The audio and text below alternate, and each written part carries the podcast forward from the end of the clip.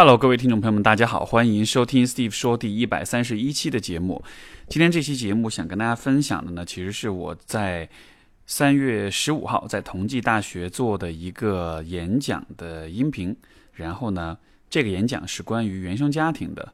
啊，我在这个演讲当中分享了一个比较独特、比较有意思的视角吧。这也应该是之前啊没有具体系统的讲过，但是在啊很多的节目和很多的。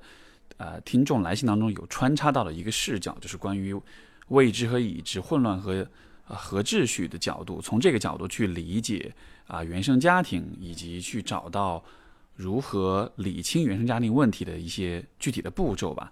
这个讲座，如果你有兴趣看完整的视频版，也可以去 B 站上面搜索“理清原生家庭的三个步骤”。所以接下来就是演讲的全程录音，希望大家喜欢。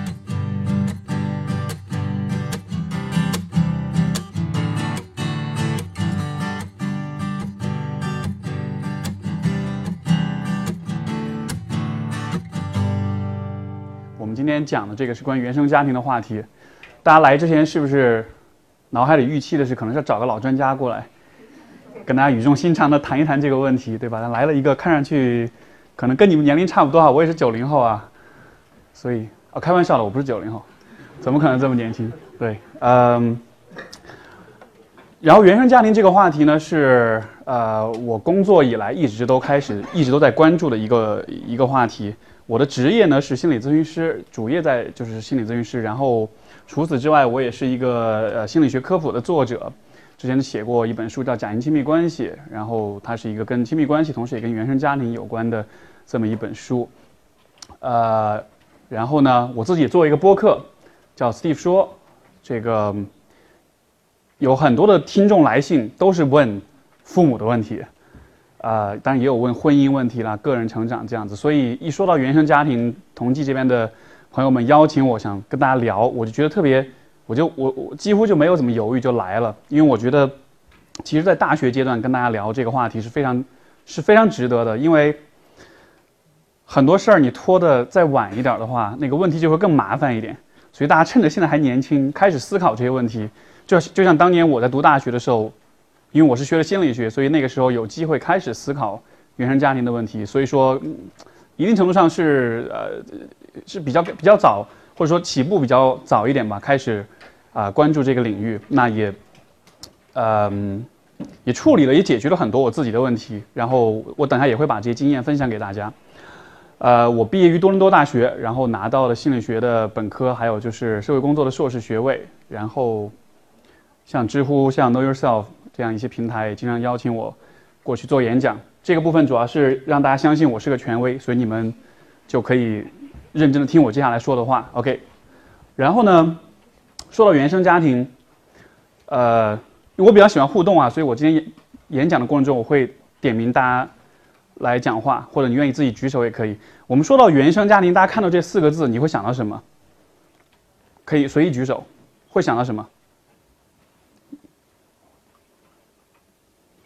没人举手，我随便点名了。你会想到什么？大声点说说话好吗？原生家，原生家庭的话，我首先想到是我爸和我妈的离婚吧。哦，OK，明白。还有吗？其他同学，你会想到什么？自己的过去，OK，很好，关键词就可以了，谢谢。你会想到什么？对。我可能会想到我小时候的一些成长，成长经历吧。成长经历，OK，很好。嗯，说到原生家庭的问题呢，因为我估计大家会对这个话题感兴趣，那么你们其实之前在生活中多少已经接触过一些心理学对于原生家庭的这种探讨，对吧？比如说，你可能看过 Know Yourself 上面推送的文章，你可能看过知乎上关于原生家庭一些讨论。在你们的想象中，如果原生家庭给你的留下了问题，留下了困惑，你觉得按照你的想象，这些问题要怎么去解决？我们应该，比如忘掉过去，或者我们应该处理呃一些问题，然后跟父母达成和解，我们应该学会宽恕、原谅他们。大家觉得是这是你们想象中的一些出路吗？最近那个有一个挺火的剧啊，叫《都挺好》，大家有多少人看过？看过的请举手。OK，好，不三分之一左右啊。这个其实你们这个年龄段会看这个剧，有点有点不是太搭。为什么呢？它是一个更成年人一点的导向的一个剧啊。但是，嗯，我其实蛮推荐大家去看这个剧的。你今天讲座结束之后，就如果你们有时间，然后呃的话。因为这个剧其实就是一个很有意思的一个对于呃一个原生家庭关系的这样一种呈现，而且其实蛮写实的。嗯，以前我们做咨询师的话，会有一个说法，就是我们平时不太喜欢看电视剧，为什么呢？我们的来访者的故事已经够精彩了，电视剧反而不如来访者的故事精彩，对吧？所以，但是这个剧我看了之后，我觉得，嗯，这个有有可以匹敌，跟跟我们看到的这个案例是有有的一拼的，所以还不错。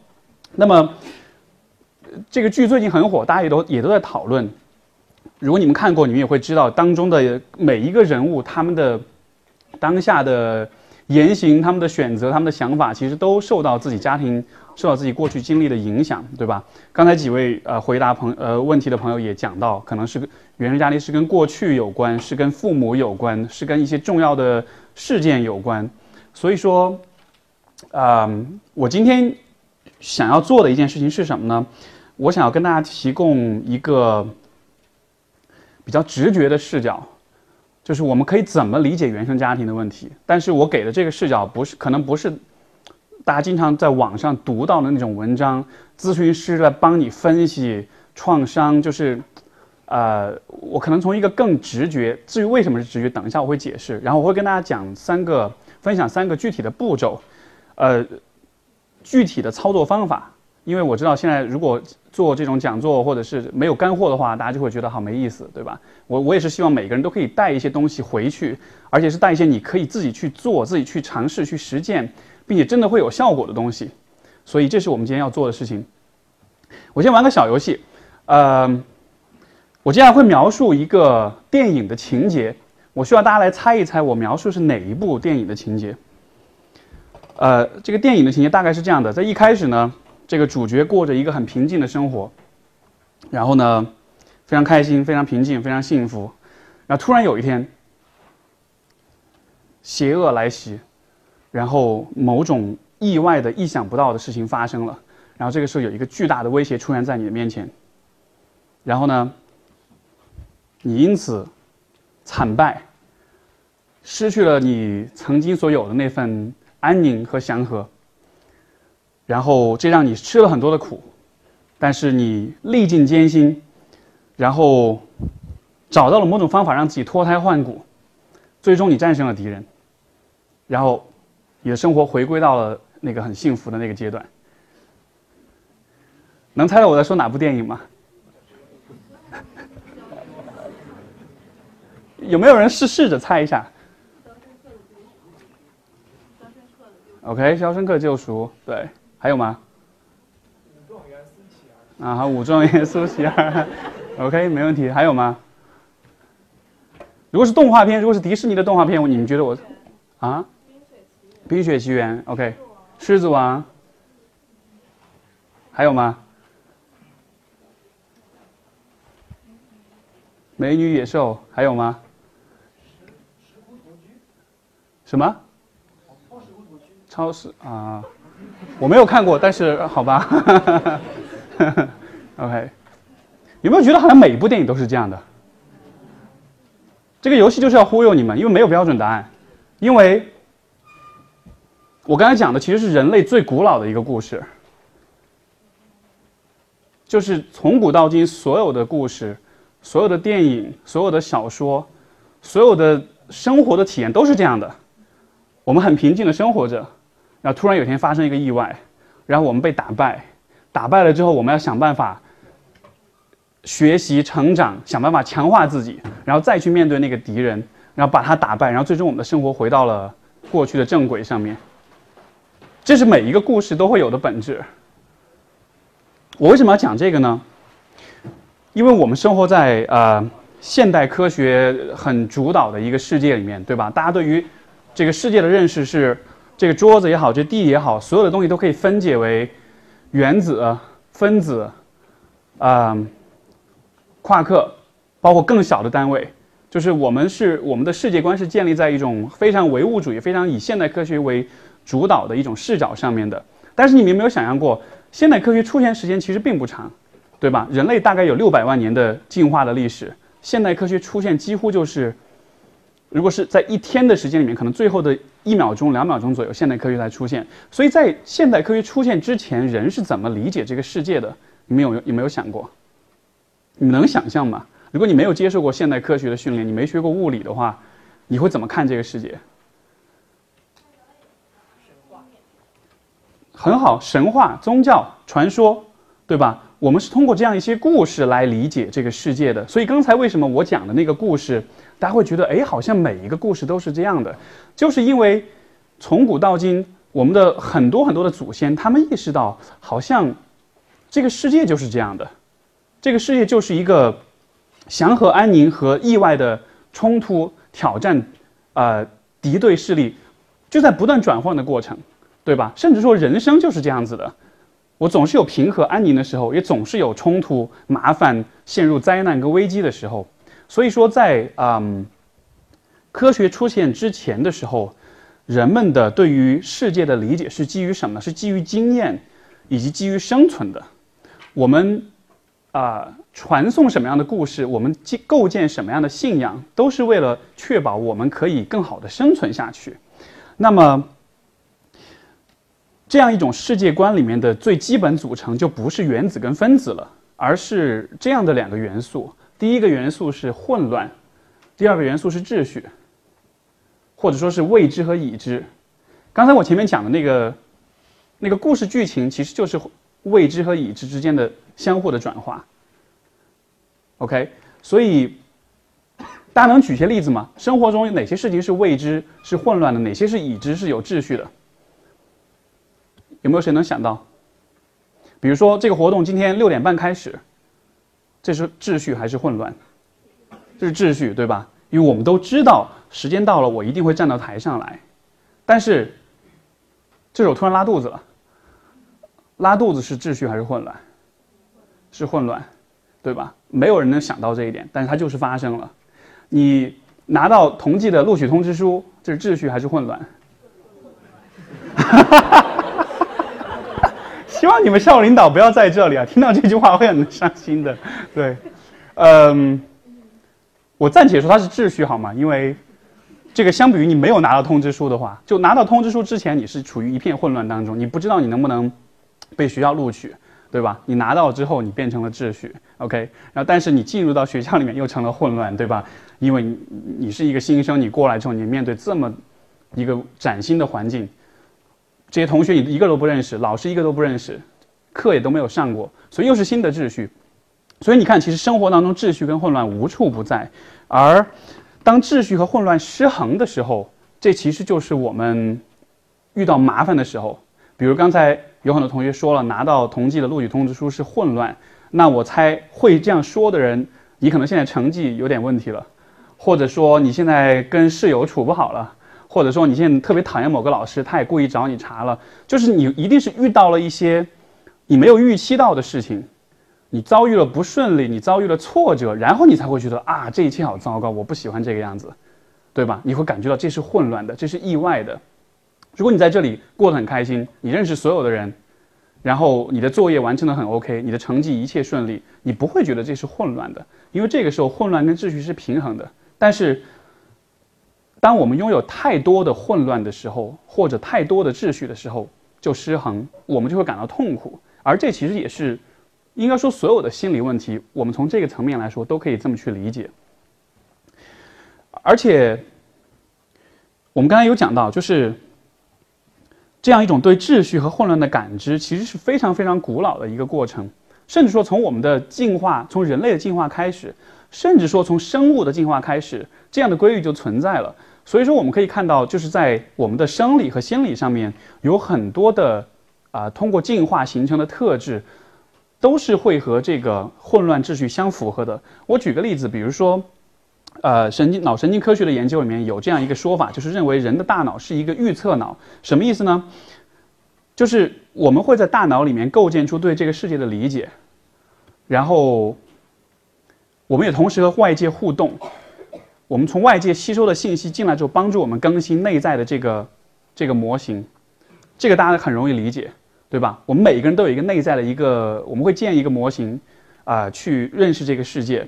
比如说你啊，今今年大一，你刚来学校，你刚加入你的班级，你看到所有的人你都不认识，对吧？但是随着时间的推移，你会越来越了解每一个同学和你的老师，然后你会慢慢的开始构建出一幅画面，这个班上。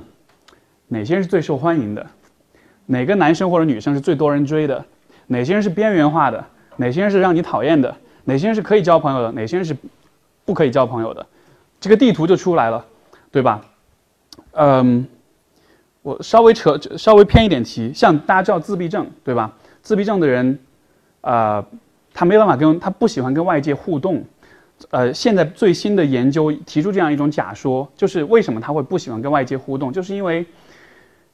他那个内在的模型没法更新，所以他每一次见到所有的事情全部都是崭新的。比如说，我每次见到同一个人，我都会觉得我没有见过这个人，因为我之前的那个内在的那个那个模型没有办法更新。所以说，嗯，自闭症的人很讨厌新的东西，他们很喜欢不断的重复同一件事情，对吧？所以，这是一个例子来向我们说明，人的大脑是非常非常的关注未知和已知、秩序和混乱的。第二个例子是什么呢？信任。呃，有一个非常知名的，就是对于呃婚姻关系呃研究婚恋婚婚恋关系的一个学者叫 John Gottman，然后他应该说是这个婚恋关系这个研究领域最祖师爷啊先锋哈，然后他之前一直在做研究，就在搞明就在试图解答一个问题，就是婚姻的好坏到底是由什么决定的？然后最开始提出了有 Four Horsemen，就是有四个四大杀手，然后有不同的几个要点。但是他最新出的一本书，他说其实到最后，所有的研究告诉我，我发现婚姻就就有一个因素会影响这个婚姻关系的好坏。大家想知道是什么吗？信任，就是伴侣之间的信任程度的高低是最影响到婚姻质量的，对吧？那你想信任是什么？如果我们从混乱跟秩序的角度来理解，当你信任一个人的时候，是秩序还是混乱？是秩序，对吧？因为你知道这个人他接下去会做什么，你知道你男朋友看到另外一个美女之后，他会怎么反应，对吧？你知道你的女朋友如果有人给她送花，他会怎么想？就是所以你是信任他的。如果你不信任一个人的话，那就是混乱，你没法预测别人会做什么，对吧？所以说，信任在我们的人际关系、婚恋关系、朋友关系，包括就是做生意也好，这种职场上的这种相处也好，都是一个非常非常核心的要素。为什么是这样的呢？就是我刚才所讲，因为信任是关乎秩序跟混乱的，而我们的人际关系、我们的社会认知，都是非常对于这个信任的问题是非常非常敏感的。啊，第三个例子是啊，依恋关系或者叫依附关系，就是大家有听说过这个说法吧？把依依附关系理论把人分成安全型、回避型、焦虑型，还有混乱型四种依附风格，对吧？他讲的其实本质上来说也是我们在处理未知、我们在面对不确定性时候的反应。所以我举这些例子是想说明什么呢？就是想说明，虽然我们的现代科学当中没有讲到秩序跟混乱，虽然这听上去有点神神叨叨的，对吧？很抽象、很象征意义，但它是真实存在的。因为你看，我们有这么多的心理上的特征跟特质，嗯，会支持跟辅助我们去啊感知、去调和、去把握未就是未知和已知、混乱跟秩序。所以这其实是我今天想给大家这样一个视角，嗯，来理解原生家庭问题。我以前是一个特别就是呃怎么说呢，科学主义的人。宗教呀，这个神话呀，这我觉得都是忽悠，对吧？都不存在，你没法证明它存在。上帝也好，或者是，所以我很鄙视所有这一切东西。但是这几年开始，我的观念开始逐渐的改变了。所以，刚才这个我把太极图放下来的时候，我刚刚前面进来的时候，呃，我把它放到那个 PPT 里面，当时我有有注意到有有下面在座有些朋友看到那个就觉得呃那种表情，就干嘛？这是要推荐保推推销保健品吗？要讲太极图要讲传统国学了是吗？其实不是。其实如果我们把秩序跟混乱，呃，就是我们要去理解秩序跟混乱的话，我们的老祖宗给了我们一个非常好的一个理论框架，就是这个太极图。大家大家理解太极图的意思吗？黑色跟白色，白色就是秩序，黑色就是混乱，阴和阳，阴是混乱，阳是秩序，对吧？但是与此同时，在太极图里面，你看白色部分有个黑点，黑色部分有个白点，为什么是这样的？有人知道吗？啊哈，对，就是混乱跟秩序的关系是你中有我，我中有你的，对吧？我举个例子，婚姻，我估计你们的爸妈这两年或者过两年就会开始说你要考虑结婚的问题喽，对吧？爸妈为什么会催你说这个话题呢？他们是不是怕你以后，如果你晚了，如果你不上心？你以后找不到，以后年纪大了没人要，或者是你以后就孤独终老，对吧？所以人们都喜欢把婚姻，尤其是上一辈人啊，他们都喜欢把婚姻当做是一种安全和有秩序生活的一种保障。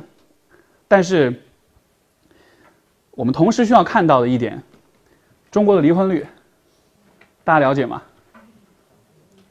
？By the way，这个也是回去回家之后，每年春节回去反逼婚的一个很重要的套路啊。爸妈要跟你说早点结婚，你就跟他讲讲中国的婚恋状况、出轨的比例、离婚的比例。对，呃，这个数据大概是这样：北上广这样的一线大城市里面，每年的如果每年有一百个人结婚的话，民政局那边的数据，每年有一百个人登记结婚，大概也有四十到五十个人登记离婚。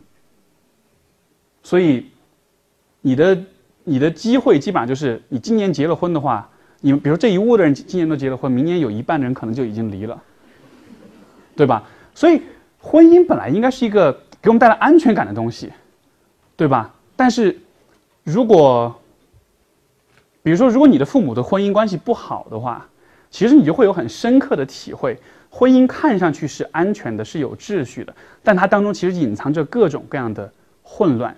各种各样的无法预测、无法把握的东西，而且这些东西就像是这个黑点一样，在一片白色、一片秩序当中，它会突然冒出来，而且你根本无法预预测，也根本无无法阻止它出现，对吧？所以说，我们所生活的世界就是这样一个混乱跟秩序，你中有我，我中有你的世界。我们以为我们安全了，不会啊，其实不是啊。你以为一个人深爱你，跟你跪下了求婚了。但是他真的会这一辈子都一定你你你你你能够确定他会一辈子都真的只爱你这个人吗？如果你对于婚姻抱有这样的一种幻想的话，你现在就把它摔在地上，狠狠地踩两脚，因为如果你带着那样的世界观去看待亲密关系的话，你之后真的会吃很大的亏，好吧？嗯，所以就是说，啊，我们从太极图这样一个呃符号里面就可以看到混乱跟秩序之间的这种关系。但是这个世界上是不是只有混乱跟秩序呢？在前科学时代，人们的世界观里面还有第三个重要的因素是人类。为什么是人类呢？因为人类是有意识的，我们每个人都是有自我意识的，对吧？自我意识意味着什么呢？意味着你可以感知到混乱跟秩序，而且你也可以去调和和转化混乱跟秩序。如果一件事情我不知道，但是我去看到他了，我就知道了，对吧？如果一个人的想法我不了解，我跟他聊聊天儿，我就知道他的想法了。所以，我们是有意识的动物。我们通过我们的言行，通过我们的目光，通过我们的调查，我们可以把混乱和未知转化成秩序和已知。很好理解，对不对？所以说，人是很了不起的，在这个天地之间，就是除了我们。建设出的所有的这一切物理层面的这一切事物，我觉得在象征意义的层面，人是一个很神奇的存在。它是这个宇宙里面唯一可以去调和和转化混乱跟秩序的这样一种存在。所以说，我们存在的意义就是要去调呃去转化去调和，呃混乱跟秩序。我再举，就还是婚姻的例子，对吧？大家都说婚姻要经营，要维护。当我们去经营、去维护，就是这个亲密关系的时候，我们会做些什么？如果你们比如说，呃，跟自己的伴侣吵架，或者你听到别人跟你抱怨啊，我跟我男朋友、跟我女朋友吵架了，大家会给出的第一个建议一定是什么？你们要好好沟通。你们有没有好好沟通？对吧？虽然这在绝大多数时候都是一句完全没用的废话，虽然很多时候这句话的潜台词是啊，我不想听你说这个问题，你赶离我远点。但是为什么我们会本能的去想到沟通这件事情？因为通过对话，通过了解彼此，我们就是在把关系中那些未知的东西变成已知，对吧？关系中更多的已知存在，那个失衡的状态被改变了之后，我们就可以在很安全的秩序当中开心的恋爱下去，生活下去，对吧？如果关系当中有太多的不确定，比如说，呃，出轨就是一个极端失衡的状态。当一个人出轨了之后，如果你是被出轨那一方的话，你对于这个人的信任，你们关系当中的那个未知的部分就变得非常非常的巨大，它巨大到可以压死你，可以让你没法睡觉，可以让你非常的痛苦，对吧？所以说，呃，我曾经做了很多。伴侣咨询的这个 case，然后就是就是遇到出轨，一方出轨，然后两个人不知道怎么处理这个状况，然后我们只能到一起来找个咨询师帮我们去，去去去去修复这个关系，这是个非常痛苦的过程，而这个过程当中，人们在做的事情是什么呢？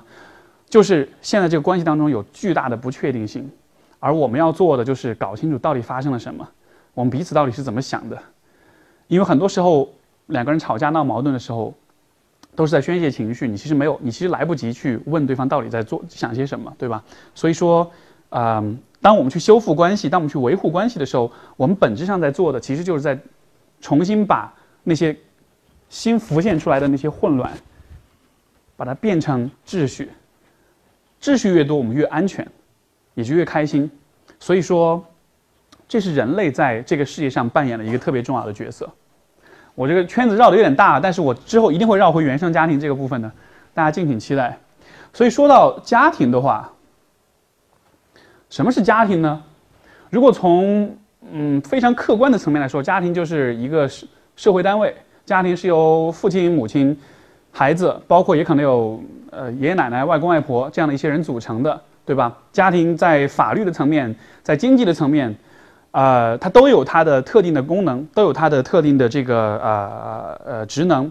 但是如果我们从象征意义的层面来说，因为刚才我们讲的混乱跟秩序是在象征意义层面去讨论的，对吧？你们觉得象征意义层面来看，家庭的作用是什么？归属，嗯，还有吗？传承，OK，还有吗？其实家庭最根本的一个，呃，角色是什么呢？就是把我们从不存在带入到存在，不存在是混乱，存在是秩序，对吧？然后，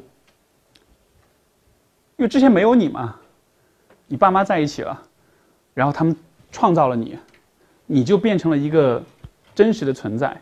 你就要开始面对这个世界。你来到这个世界上，你会发现这个世界充满了混乱，充满了秩序。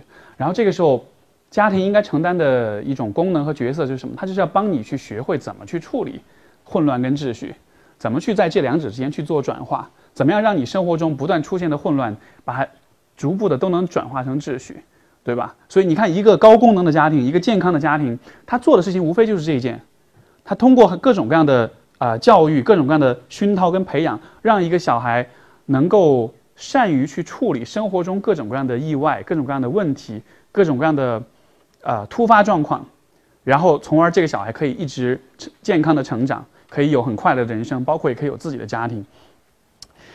当我们说到原生家庭的问题的时候，如果我们从混乱跟秩序这个视角来理解的话，其实就是失衡。所有的原生家庭问题。都可以从这个角度去看待。不管是你经历过创伤，还是父母的关系不好，还是啊，很多了，这个大家可以自己自己可以填空。你你自己有过什么样的一些状况，有过什么样一些问题，你都可以把它填进去。所有的家原生家庭问题都可以从混乱跟秩序的角度去理解。原生家庭问题之所以会让有一些人非常的痛苦，就是因为在你的家庭当中存在着太多太多的混乱。大家想想看，混乱跟秩序相对应的情绪是什么？当你处在混乱跟未知当中的时候，你会有什么样的情绪反应？焦虑、恐惧、迷茫，对吧？当你在秩序当中的时候，你有什么感觉？满足、安稳，相对来说比较快乐一些，对吧？所以你看，所有的原生家庭问题，它给你带来的困扰，都是一样的反应，都是焦虑，都是抑郁，都是很不开心、很迷茫。我经常听到一个最典型的一种说法，就是我的来访者当中啊，就是有比较多的状况，呃，可能他们会比你们稍微大一点。就可能是他们大约在二十五、三十五之间这个这个年龄的区间，然后很多人会在生活中就是莫名其妙的抑郁和焦虑，没有原因，他的生活、工作各方面都 OK，没有什么特别大的困扰，但就是莫名其妙的这种情绪的这种困扰。然后通常来说，如果我去问说你跟父母关系怎么样，然后一般这个时候来访者都会先沉默一会儿，然后有的人会开始流泪，然后有人会开始跟我花。可能四五四五次咨询，四五个小时时间去讲述一个非常漫长的故事，就是因为你背负着所有这些东西在生活，所以虽然看上去你的生活是有序的，但是你这里是乱的，你的记忆、你的关系、你关于原生家庭的感受跟想法，所有这些全部都处在巨大的混乱当中，所以这就是为什么原这就是原生家庭就是以这样的方式影响当下的我们的。呃，刚刚有朋友讲到啊，自己父母有离婚哈，我觉得离婚就是一个特别好的例子，因为，啊，小时候经历过父母离婚的人，通常来说都会有这样一种很都都会有这样一种很普遍的体验，就是，因为父母离婚的时候你还很小，对吧？所以你其实不太理解离婚到底是怎么回事，然后很多时候，这其实也是中国的父母就是很容易犯的一个错误。当我们在离婚的时候，我们会觉得。怕伤害孩子，怕影响孩子，所以大家本能的反应是什么？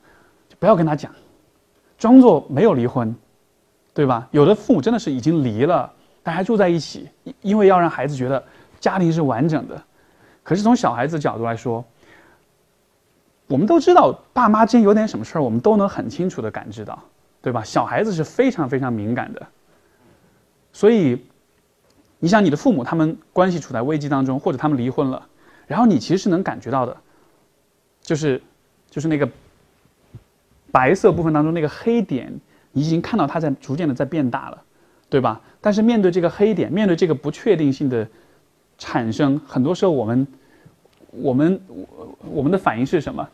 你没法知道到底发生了什么事情，因为父母不告诉你。我有。我有的来访者，他就会跟我讲，就小时候经常听到父母在吵架，讲到离婚，包括有的时候翻书桌的时候，抽屉里面发现写着一封离婚协议书，而且或者有的时候甚至是烧掉，但是留下一个角，上面写的是离婚协议书，真的会有这样的桥段啊！你想想看，如果你的父母是以这样的方式和你去探讨离婚的问题的话，你长大了之后，或者说就是你在还没有长大的时候，你的家庭关系里就会存在一个巨大的未知，对吧？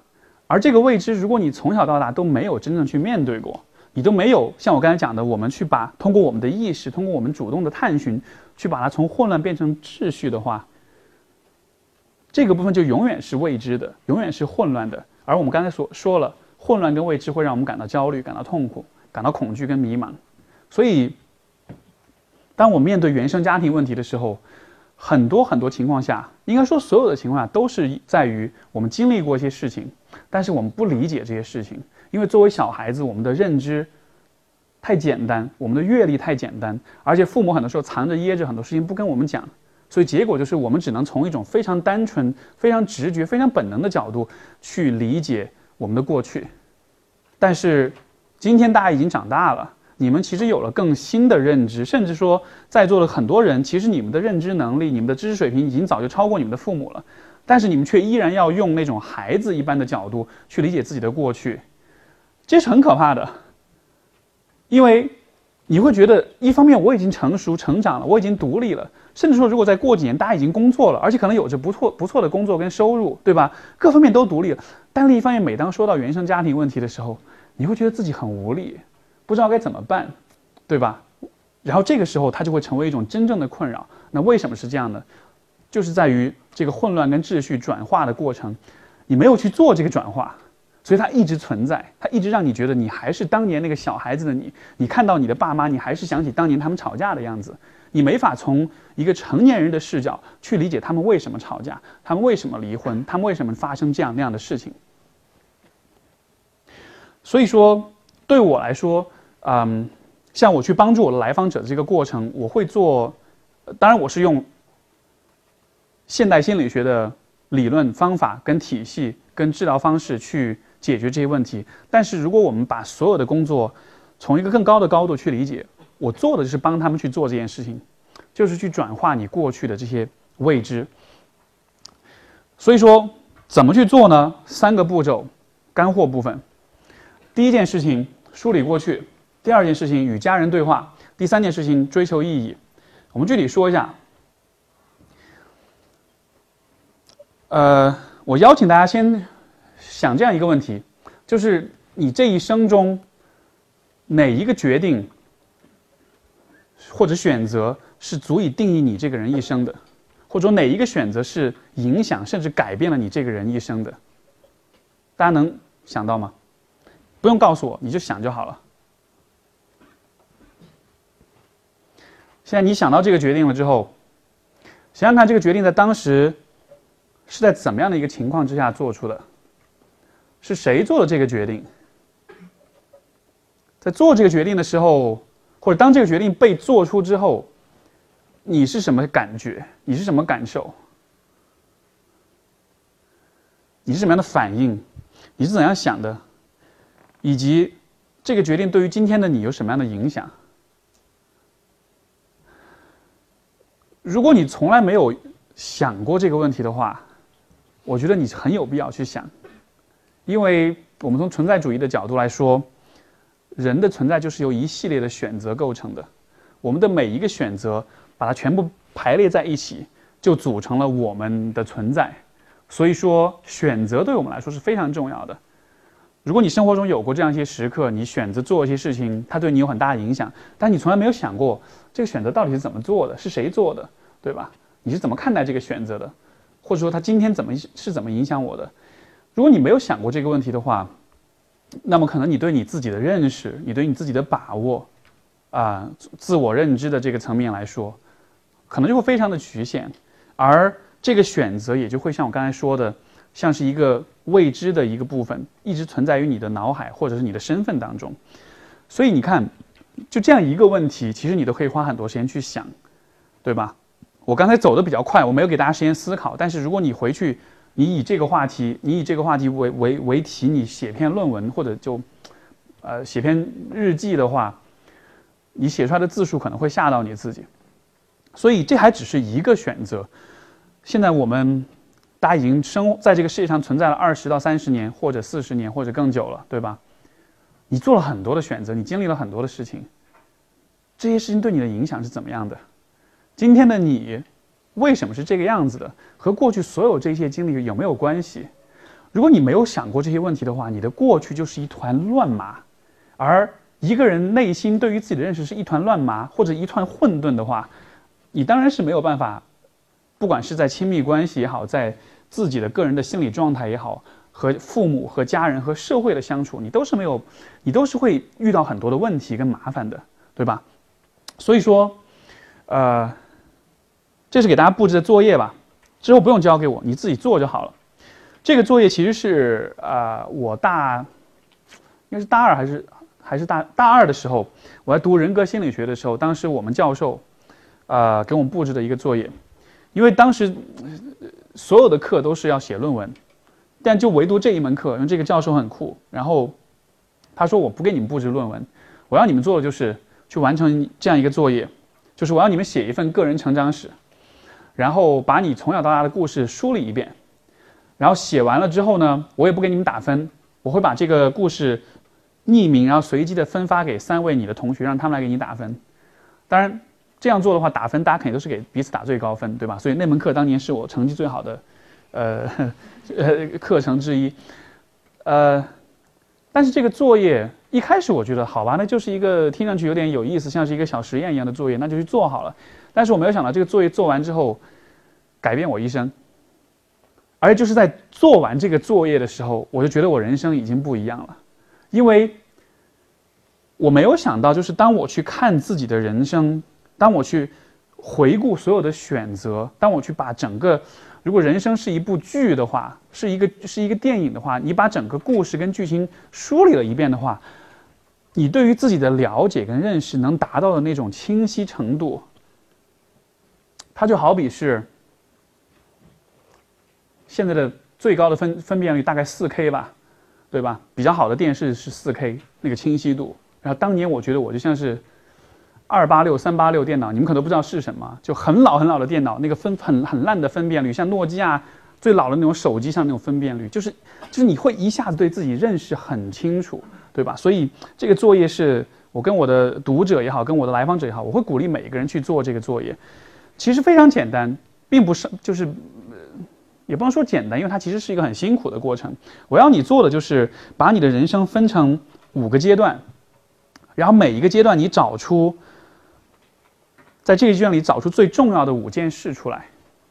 这数字其实是我，就是怎么说呢，有点有点随意定的一个数字啊。因为可以是，如果大家比如说年纪大一点，你可以分七个阶段。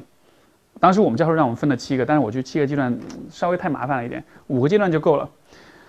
这个阶段怎么划分呢？就是以很重要的决定来划分。比如说，当年我写我自己的这个成个人成长史的时候，有一个阶段划分，就是我呃在高三，然后当时后来出国去加拿大留学，这是这是应定义我自己人生特别重要的一个选择。所以这就是一个阶段划分，对吧？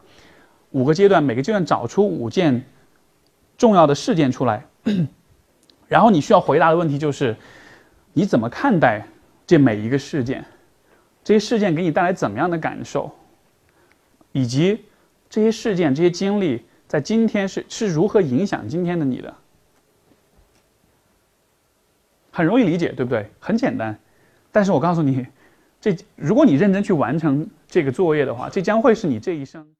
我当时写的时候，是我这辈子写过最长最长的论文，但是我一点都不觉得，就我一点都不抱怨这个过程，很辛苦。因为花了很一一整个学期，就只是写这一篇东西而已。那个时候平均一篇论文大概要求是一千五百字吧，一千五到两千字，就是那种小论文。这篇文章我写了一万多字，然后我也推荐很多人去写，包括我父母，我也推荐他们去写。我我跟我妈去说了之后，她也有写。我说她一边写一边流泪，流了好长时间的泪。然后我有很多来访者，我有很多朋友也有做这个作业，就是这是一个。我我其实没法描述这个作业，它能够这个这样一个人就是，呃，个人成长史，它能够给你带来什么？因为每一个人的反应和体验会非常不一样。但是我可以告诉你的就是，这是一个像是具有非常神奇效果的一个一个过程。所以我非常鼓励大家去做这件事情。为什么要做这个作业？我们回到秩序跟混乱当中，就是这其实就在帮助大家去把你心中的。回忆中的经历中的混乱转化成秩序，因为我们在，因为你想，你从小到大的话，你基本上在十二岁、十四岁之前吧，你是不太有比较清晰的、比较系统性的思维和思辨能力的，对吧？所以说，你生活的前面的那么十几年的话。你会经历很多的事情，尤其如果你家里的关系比较复杂或者糟心事比较多的话，你会经历非常非常多的 shit，对吧？但是那个阶段的你是没法理解这一切的。而今天我们要做的就是，今天大家是成年人了，大家的认知能力、思考能力、思辨能力都达到一个相对来说比较高的，因为你能进同济，我相信你们应该是还不错的，对吧？所以。我们在做这个作业的时候，其实就是用今天的我们去看待过去的这一切，而当你这么去做的时候，你就会发现，一直以来都是，如果你过去比如说经历过很多糟糕的事情的话，一直以来都是那个小孩子的你在承受这一切，但是通过这个作业，你去做的就是告诉那个小孩子说：“OK，你可以撤了，我来吧，因为我比你更强。今天的我比那个小孩子我更强，也更聪明，也更有头脑，也更有能力跟天赋，所以我来帮你，我来替你承受这一切好了，让我去看一看到底发生了什么，然后让我用现有的知识和。”认知水平去理解过去这一切，把过去的混乱转化成秩序。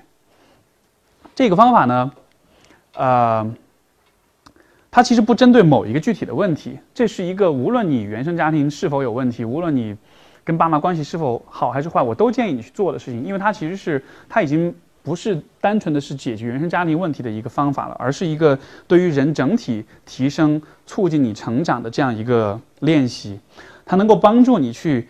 发现你今天的很多模式、你的身份、你的观念是怎么来的？很多时候我都会听到有人说，就来访者说，我小时候是，我小时候向自己暗暗发誓，我一定不要变成我爸妈那样的人。然后长大之后发现，天哪，一模一样，对吧？呃，这是否意味着我们躲不掉呢？这是否意味着我们就命中注定就一定要会像他们那样呢？我觉得不是。呃，一个重要前提就是，如果你做类似这样的事情，如果你能很有意识的看到你的模式、你的反应，甚至你的很多自动反应是从哪里来的，你看清了之后，你就有选择了。如果你没有看清的话，每一次你这个反应出来的时候，你就没有，你没法控制它。但如果你意识到，比如说，每一次我男朋友回信息慢了的时候，我就会非常的焦虑。然后我一焦虑之后，我就会各种夺命连环扣，对吧？然后这种行为是完全本能的一种做法。但是如果比如说，当你去回顾你曾经的成长经历之后，你会发现，你的母亲对你的父亲长年以来有强烈的不信任和焦虑，而这些不信任跟焦虑，你是浸泡在这种不信任当中成长大的，所以你的焦虑。都不是因为当下这个男朋友和你之间有问题，而是因为你习惯了在一种高度焦虑跟怀疑的环境里面生长，所以你对一切事情的反应，你对一切混乱跟未知的反应都是极度的，像是一种应激性的反应。这样的情况之下，你当然就会把一个本来无辜的男朋友想成是一个花心大萝卜，对吧？你看，如果我们能够意识到这一点的话，我们就可以有选择了。当下一次你焦虑的时候，你就会想说：“哎，等一下，我现在这个焦虑是真的，因为我男朋友他会要出轨，还是说，其实这个焦虑像是一种习惯，像是一种我以前没有注意的一种本能反应。你有了这样的选择之后，你就可以选择我要变成什么样的人了，你就不用重复你父母的那个那个道路了。所以，梳理过去的这个作业还有一个重要的功能就是。如果你经历过一些非常重大的事件，它可以帮助你去澄清这个体验。嗯，因为很多家庭其实是有这样的问题的，就是很多人都是有成长的创伤的。如果你经历过任何形式的成长创伤，呃，离婚也好，家暴也好，呃，被霸凌也好，甚至被性侵也好，我来访者这样的故事都都会有，对吧？不管你经历过多么糟糕的事情。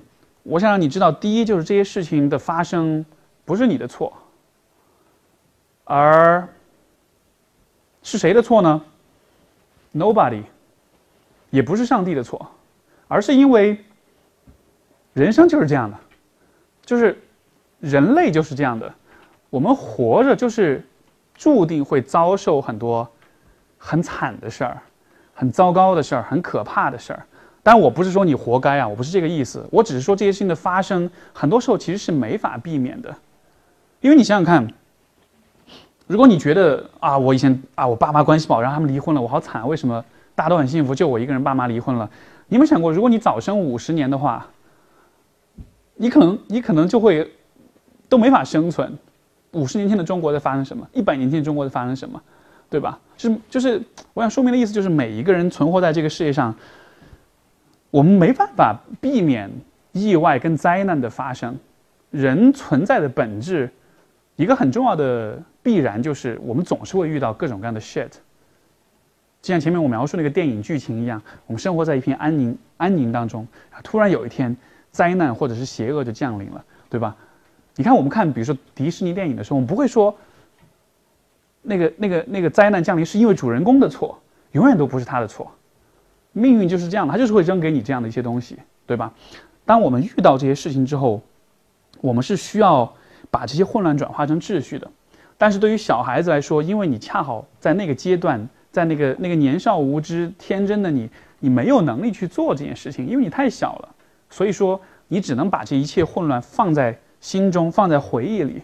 不管是创伤也好，是离婚也好，还是任何这种很很很刺激性的事件，你都只能把它放在心中。可是一定不要把这些体验永远的放在心中，因为打个比方，就像是如果你把它一直放在那里的话，它就会腐烂，它就会发酵。它就会生成各种各样的沼气也好，病菌也好，然后它就会以其他的形式呈现出来。所以就像我前面举的例子，我经常会看到很多来访者，他情绪莫名其妙的，啊，就不说其他人，说我自己好了。我曾经在很长一段时间里面，就就是莫名其妙的焦虑，啊，晚上睡不着觉。像我，我一二年到上海开始工作，曾经有那么几个月的时间，就是每天都是早上六点钟才去睡觉。然后，当时完全不知道是怎么回事，没有，没有什么太大的压力，没有特别繁重的工作，也没有什么重要的事情要我去完成，就完全我不应该是这么焦虑的呀。但是后来我自己有去这个接受心理咨询，然后就把之前的糟心事儿讲了一遍，讲完之后就好了，就没有再失眠了。就有的时候人的内心是很有趣的，就是如果你忽视一些东西的话。呃，我经常喜欢有这样一个说法，就是我会告诉你来我的来访者，就是如果你比如情绪不好啦，然后你呃感到焦虑啊，感到痛苦啦，包括你身体上哪儿不好啊，呃，我会理解为这有点像是什么呢？有点像你的身体在给你发信号，就是哎，你有个地方不好了，哎，你要注意一下啊。比如说，我如果抽你耳巴子，你脸会痛，对吧？那个痛就是个信号。他在告诉你，你刚被人打了。如果不痛的话，会怎么样？你抽完之后，你说：“哎，如果你开心的话，你可以继续打，没关系，对吧？”就我们会感到痛，是因为这个痛在呼唤我们，在召唤我们。你需要 pay attention，你需要注意到这个部分。所以，同样的道理，当我们感到焦虑、感到痛苦的时候，你可以理解为就是你的内心在提醒你，你。你的心理世界某些东西出问题了，你需要 pay attention，你需要你需要注意，你需要把你的视线放在这个部分上面来，然后看看到底是什么部分出问题了。有的时候这种痛苦、这种焦虑可能是莫名的，如果是莫名的话，那么就说明这个问题有可能是一些你深藏已久的东西。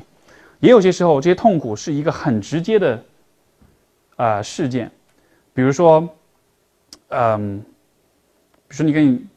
比如你跟你伴侣的相处，或你跟你父母的相处当中，你一直以一个很谦让、很隐忍的角色存在，对吧？但是同时你注意到你对他们充满了怨恨，你觉得他们不照顾我，你觉得他们不理解我，但你在他面前还是笑脸相迎。就所谓取悦型人格嘛，每一个取悦型人格的人内心都是极端充满了很多很多的怨恨的。这个怨恨在告诉你什么？他其实在告诉他不是在告诉你，你是个糟糕的人，你不应该有怨恨。他告诉你的是，你们的关系当中有问题。你应该改变，你应该调整。如果你忽略这个怨恨，如果你告诉他啊，我要做个好人、圣母，我不要有怨恨，我要全心全意的为人民服务。如果你这么想的话，你会永远怨恨下去，因为你永远处在错误的关系当中，对吧？所以就是我们因为原生家庭受的那些困扰、那些情绪上的那些扰动，它其实都在提示你，你的某些生活经历是一团乱麻。是极端混乱的，而你需要去理清它，所以这是这个作业它能够帮助你做到的一点。因为其实理清它不是一个多么高精尖的一件事情，它不是一个需要多么深厚的理论基础。很多时候其实你自己都是可以完成的。你你需要做的不是说我要读了很多，像现在有很多朋友说啊，我应该读什么心理学的书，我才可以更更好的成长。说实话，我不觉得有什么书可以。有特有什么书可以有特别特别大的帮助？因为很多工作就是需要你自己去完成，需要你自己去看你自己的，所以这样一个作业就是其中之一。然后，呃，个人成长史还有一个很重要的功能是什么呢？用一个在可能十年前很潮的话，就是找自己。我不知道现在年轻人还说还流不流行说这个话啊？但就是，呃，大家还说吗？不说了，太俗气了是吧？以前那个。陶喆不是一首很老的歌，就找自己，啦啦啦啦啦啦啦啦啦，对吧？有听过吧？对吧？找自己，所以那个时候我们都很流行说啊，找自己，很俗气、很恶俗的一烂大街的一句话。然后现在大家觉得不找自己了，哎，其实不是啊，其实我觉得找自己还是蛮有必要的，嗯，因为自己这个东西真的是存在的。什么是自己呢？哦，这其实是个很深的哲学问题，我不展开了。就但是，如果放在这个地方来讲的话。自己就是那些恒定存在的、一直都在的东西。我举个例子，比如说，我有个来访者，他跟我讲，他现在在做呃，你可以理解是事业单位那样的一个，在一个事业单位里面，那种工作是比较朝九晚五的那种的，然后，呃，就挺乏味、挺无聊的一个工作吧。然后有一次我们聊到，我忘了聊什么话题，然后我就问他，就说你小时候。你做什么事情是特别开心的？他说：“哦，我想起来了，是个男生啊。”他说：“我想起来了，我以前小时候特别喜欢学校的那个，就是呃，比如说有什么晚会啊，有什么表演，我特别喜欢站在舞台上，我特别喜欢被大家注意到。那个时候我去做朗诵，我去做唱歌，我去甚至去表演舞蹈这样子，就他特别喜欢那个站在舞台上的那个感觉。然后我问他说：‘那你现在的工作好像跟这个也不相关哈？如果现在的你站在舞台上是什么感觉？’”他想，他说，应该还是那种感觉吧，所以这就是他的自自我，这是他的自己，这个部分是，是是是不会变的，就是你从小到大，你也不知道为什么你是这样的，但是你就有一天你突然做了一件事，你就发现哇，这件事让我好开心啊。像我自己的例子，我小时候特别喜欢做一件事情，就是翻我们家的工具箱。因为每个家庭都有个工具箱嘛，各种螺丝啊、榔头啊，然后这个扳手啊，乱七八糟的。我小时候特别喜欢摆弄这个工具箱，我也不知道我在干嘛，但是我就看着这些工具，我就啊，好有意思啊！我想要用这些工具创造一点什么。然后，这个就是我从小以来一直一个习惯，一直到今天都没有改变。所以说，像我现在自己很喜欢搞点手工的东西。之前我们家那个。呃，漏水了，把楼下的邻居那个天花板给弄花了，我自己去买涂料去刷，刷的特别开心。我说哇，好爽啊！我不知道为什么，但是我做这种手工就特别开心，对吧？这就是自己。每一个人都会有这样的一些，啊，英文有个词叫 fascination，就是你会有些东西会让你有这种迷恋、痴迷、兴奋、投入的这种东西，每一个人都会有。所以说。当你去梳理你的过去的时候，你就会注意到，在你生活的不同阶段，不管你经历的多么糟心的事儿，不管你多么的不开心，总是有些事情是让你特别在乎、特别关注的，总是有一些啊事物是可以让你感到兴奋、感到愉悦的。找到这样一些东西特别特别的重要，不管是对于八零后也好、九零后也好，不管是学生也好还是怎么样的人也好，因为现在这个世界就是一个非常复杂、非常混乱的世界，对吧？我们面对着很多很多的选择，不管是喊外卖的时候，还是玩游戏的时候，还是选专业的时候，都有太多太多太多的选择。我们没法搞清楚自己想要什么。但其实你想要什么，你应该选什么，从来都不是别人告诉你的，永远都是你自己告诉自己的。你从小的那些感受，那些 fascination，它就已经告诉了你，你应该选什么了，对吧？所以说，这也是，呃，个人成长史能够带来的一个发现。然后，呃，第二个步骤，与家人对话。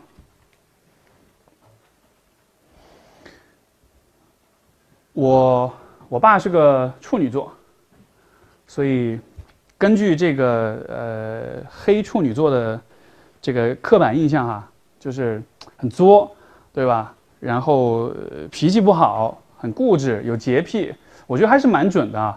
以前小时候我从来不喜欢穿白鞋，因为每次穿，我爸就说你鞋脏了，你要擦，我不擦，然后就自己蹲下来擦，很控制欲，很挑剔，很难以满足，所以我从小的这个成长经历有相当一块，相当一部分的体验，就是我跟他之间的这种永远都存在这样一种敌意。我甚至以前跟我妈说，我有一天我要拿菜刀把我爸砍死，现在是一句玩笑，但是当年我是真的这么想的，就是我是真的是在脑海里有这样的想象，而且当时我是真的有足够的愤怒去让我那么去做的，就真的是可以到这个程度，对吧？每一个家庭都会有这样的体验，每一个人都会跟自己的父母之间有过这样的一些很极端的这些感受，然后。但是我在学了心理学，然后就开始开始，包括做完这个作业之后，我就开始思考说，哎，我在看我自己的原生家庭，对吧？我在看我的爸妈对我什么样的影响。但是他们呢，就是原生家庭的原生家庭呢。然后当时这是一个无意间想到的话题，因为我本来没有往这个方向去想。我本来我包括我写我的个人成长史，我只是想写我自己的故事。但是写的过程中，你就会发现，有很多的故事。如果你只写你和你爸妈之间三个人的关系的话，有些故事是说不圆的，就有些事情是解释不通的。你需要去看看他们经历了什么，他们的家庭给他们带来了什么。然后当我这么去看了之后，当我去了解了我父母的成长经历之后，这就是一个完全崭新的一片天地。然后你才会意识到说，哦，原来他们是这样的人。所以，这是我觉得处理原生家庭问题第二个你可以做的事情。很也是很简单，就是跟他们去对话，嗯，当你去对话了，你去了解了他们的成长经历之后，你就能够理解说他们的很多观念、想法是怎么产生的。因为很多时候我们会讲说，啊，我不理解我爸妈为什么就这样子，对吧？比如说有有些女生会觉得，哎，我我我妈就是天天逼着我要要催着我结婚，我刚刚才读大学不久，她就开始跟我相亲，要介绍人跟我认识了，她为什么是这样的？在这个阶段，你就会假设他们，你妈就只是很想你结婚而已，但是你从来就没有想过她为什么很想你结婚，她过去的经历是怎么样让今天的她如此的想要结婚的，对吧？像那个，我又偏个题哈，就是呃呃，人民公园相亲角大家都知道吧？呃，以前复旦的一位老师孙沛东，他写过一本书，他是一个这个呃呃社会学的一个教授。他做过一个田野调查，后来成了一本书。然后这个书讲的就是他们在人民广场相亲角，跟这些中年人们之间的这种调研，他们就会去尝试去理解为什么这些人要来这里，这个相亲角的存在，它满足怎么样的功能？然后你会发现，一开始我们都会觉得啊，相亲角嘛，那就是爸妈帮孩子找找对象呗，对吧？但是这个研究做完之后，呃，孙老师才发现说，其实。人民公园相亲角的这个功能远不远不如此，包括每一个父母、每个中年人来这里，他的功、他的满足的功能都是不一样的。比如说，很多人去这里，啊，就是很多中年人到这里，是为了满足他们自己的社交，甚至说很多人他们自己都是离异家庭，他们自己也去找对象的。但是更多的父母去那里的意义是在于什么呢？是因为他们对于自己的未来。他们对于自己的养老问题，他们对于社保、对于社会环境、对于经济的变化，有着强烈的不安，有着非常非常大的危机感，而人民公园相亲角提供的是一种安全感，是一种宣泄的空间，是一种发现说哦，原来不止我一个人这样，原来大家都是这样，对吧？就你看，这就是爸妈转换他们的未知的那种方式。所以当。而他们为什么有这么强烈的这种不安的感觉呢？如果你再往前推，如果他，你可以看看，比如说啊，你的外公外婆他们的婚姻是怎么样子的？你会发现，哦，原来他们的婚姻一团糟哎！原来我妈根本就不知道婚姻到底是什么哎！原来她根本就不了解怎么跟我爸相处哎，对吧？然后你会发现说，哦，其实他经历的事情，在他心中也留下了一些混乱。这些混乱他不知道怎么处理，他的爸妈也没有告诉他怎么处理，而当下的他就把我要结婚这件事情当做了一个去帮他处理混乱的这样一个事情，所以你就能明白为什么他那么着急让你结婚了。这都不是一个完全有关结婚的事情，这是他在试图处理他心里的混乱，但是显然这种处理方式它的效用是很有限的，甚至说。它不光没有效果，它反而会创造更大的混乱，对吧？因为这会破坏你们的关系，会让你不想要在春节不想再回家去见他，会让你们之间发生很多争吵。所以，这就是往上追追溯一个很有意思的结果，就是你会发现，你对于你自己，你对于你的父母，呃，会有崭新的理解。我自己在做这个作业，就是呃个人成长史的书写。当时因为也是作为作业的一部分，也结合到我的专业。其实我写了，后来写了很深很深的内容。因为，呃，我的父母是五零后，所以他们刚好经历了文革、大跃进这样一些阶段，所以那是一个极端混乱的年代。现在可能我不确定你们是了了有多少了解啊？就那个年代有很多很多的混乱，给人留下很多各种各样的影响。我写到最后，我会发现我们我现在的很多问题，真的是可以追溯到那个时代去的，就是那个时代的烙印，影响了我的外公外婆、爷爷奶奶，再传到我的父母，然后再传到我这里，就形成这样一种代际传递。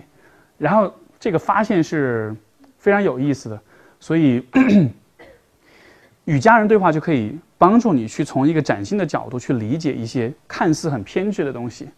然后，呃，我想另另另外一点就是，很多人会有这样一个误区，觉得说，爸妈年纪大了，所以说他们老顽固了，他们这个就是，呃，不会，就他们没法变改变了，对吧？我这个我们只能去适应他们，这绝对是错的。只要你是个人，你就会成长，只是你成长的速度快慢而已。如果你遇到很固执的爸妈的话，那是因为有有那是因为有些东西在阻碍他们成长。所以你要做的不是去改变他们，你要做的是去帮他们看看什么阻碍了他们的成长。因为如果他们在今天依然相信着他们年轻时候的那些观念的话，那么他们在这个世界上是会遇到很多的阻碍的，对吧？所以，我永远都是假设父母也是需要成长的，而我们是可以帮助父母成长的。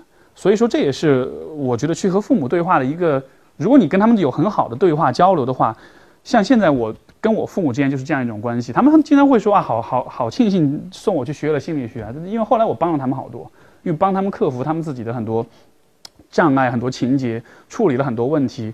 跟我爸妈聊天，聊到他们自己最后泪流满面那种，就是就真的是化解很多东西。当然你你不一定达达到那个程度，但是每一个人都是有可能做这件事情的。为什么呢？因为我刚才有讲，父母的心中有很多的混乱。他们需要做的就是把他们的混乱变成秩序，而如果你知道怎么调和你自己的混乱跟秩序之后，你就可以知道怎么去帮他们把他们的混乱变成秩序。所以这这甚至都不一定是需要专业知识的，因为我们是怎么调和我们的混乱的，就是 pay attention，就是去看，就是去了解，然后去把未知变成已知，就这么简单。所以你给他们做的事情也是一样的，对吧？所以这是。嗯，与家人对话所能做到的，呃，所能达到一个结果，然后同时它也是能够帮助你去澄清一些重要的体验。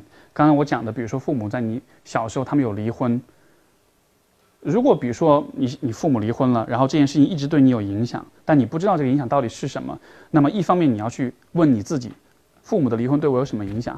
另外一方面，一个特别值得做的事情就是去找到你父母，去各自问问他们。当年发生了什么？你们为什么离婚？你们是怎么考虑的？然后你们是怎么处理和我的关系的？然后当时你们做的很多选择为什么是这样的？就是做各种 research，做各种调研，像一个调查记者一样，去追究当年发生的那些对你今天的你很有很有影响的事情。然后和和家人，就是和父母对话，我觉得还有一个很重要的点是什么呢？因为前面上一步我们说是找自己。对吧？而在这一步里面，我们能找的就是关系。什么意思呢？就是你会发现，你跟父母之间有一些东西，其实一直都是不变的。嗯，我有我我有很多来访者在和就是就是在谈在谈论和他们就和他们父母关系的过程中，谈谈谈谈谈到最后，因为这些人很多人他们都很抱怨、很怨恨，嗯。很埋怨自己的父母，因为充满各种曾经有各种不好的经历，就说到他们，哎呀，真的很烦，不想理他们，不想见他们，以后老死不相往来。有很多人都会有这样的想法，但是聊到最后，你会发现，每一个人心中都还是有那么一个部分是柔软的，是脆弱的。每一个人最终都都都还是在某个时刻，他会承认，哎呀，其实说到他们，我心里面还是会有心软的部分。还是会有在乎他们，还是会有爱他们的部分。呃，有个来访者曾经讲过一句我觉得非常有智慧的话，他说：“我们以前不是都喜欢说吗？说那个父母对孩子爱是无条件的爱，对吧？爸妈给你们洗脑的时候都会这么讲。哎呀，我们是你的爸妈呀，我们对你好，不都是为你好？我们给你的爱都是无条件的。我来访者跟我说，他说你知道吗？我觉得应该反过来，我觉得孩子对父母的爱才是无条件的，因为不论你经历多少的糟心事，不论他们多么的。”就是他，不论他们给你带来多少的伤害、跟痛苦、跟创伤，最终你在你对他们都还是会有那么一个很柔软的部分，对吧？这个部分会永远存在。你看，像比如说那个《都挺好》里面那个苏明玉，他那么恨他妈，十年都没有来往，然后在他妈去去世了之后，他站在楼道里，他还是在流眼泪的。如果你们看过那个剧，你肯定记得这个这个场景，对吧？所以，所以说。你跟父母的关系不好，相处不好，可能会是因为过去的一些经历导致的这样一个状态，但是这不是你们关系唯一的真相。这种糟糕的关系是一部分的真相，但是还有另一部分的真相，就是你心中一定还是有一些柔软的部分存在的，而这些部分，我觉得就是可以通过和他们对话去找到的。因为如果如果你因为过往的事情很恨你的父母的话，这种恨有可能会存在一辈子，但是，如果只有恨的话，这才是最让人痛苦的事情。所以，也许我们能做的不是说我怎么可以扭转那种恨，我怎么可以重新爱上我的父母，不要去扭转那种恨，你就让它存在就好了。但是与此同时，如果你在恨他们的同时，也承认其实你的另一部分是爱他们的，或者不一定是爱吧，至少说你是在乎他们的。你是无条件的，无论如何，你都还是会关注他们，想他们好的。这样一个关系，这样一个爱恨交织的关系，可能会比那个纯粹恨的关系要好那么一点点吧。所以，这是与家人对话的意义所在。嗯，我跟大家分享一个，就是我之前，就是今年春节之前，我在网上发起的一个一个大挑战，叫做“老爸十问”，然后我就是。挑战所有的我的粉丝网友，我说我给你们列出十个问题来。今年春节回家，啊，因为这个前提是这样的，就是因为我爸，嗯，我们算一下，比如说我假设他还有能活三十年吧，然后我基本上每年就是春节回去，然后回去七天，我满打满算我算十天吧，算多一点，算十天，三十年十天。我跟他总共相处时间就是一年都不到，对吧？所以时间其实是很短的。所以我就说，我跟网友们说，我说你看，其实我们大家跟父母相处的时间都很短很短了。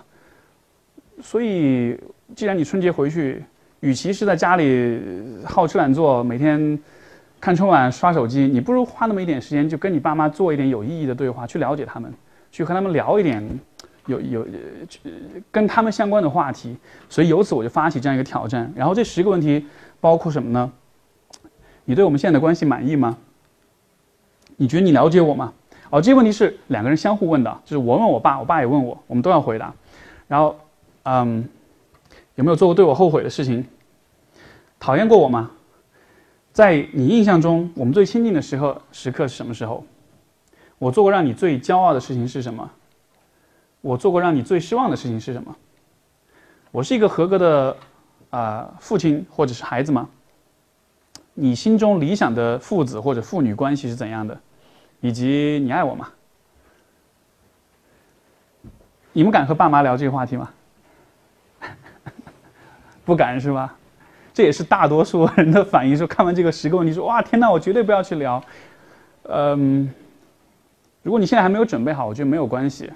因为我也会，我我跟有些朋友会交流时也会说，对于我来说，我也是花了很长很长时间，我才准备好跟他们聊这个话题的。但就是，比如说你现在要让十年前的我去聊这些话题的话，可能我也会觉得不可能。但是有一天你是可以去聊这些话题的，而且那个时间可能比你想象的要早。所以如果可能的话，嗯，明年春节有点久了啊，一年以后了，你你可以找个时间。嗯，试试看和你的父母、父亲或者母亲都 OK，两个人都都一起问了比较好，去去聊一下这些话题，然后你有可能会发现或者了解到一些你以前不知道的事情。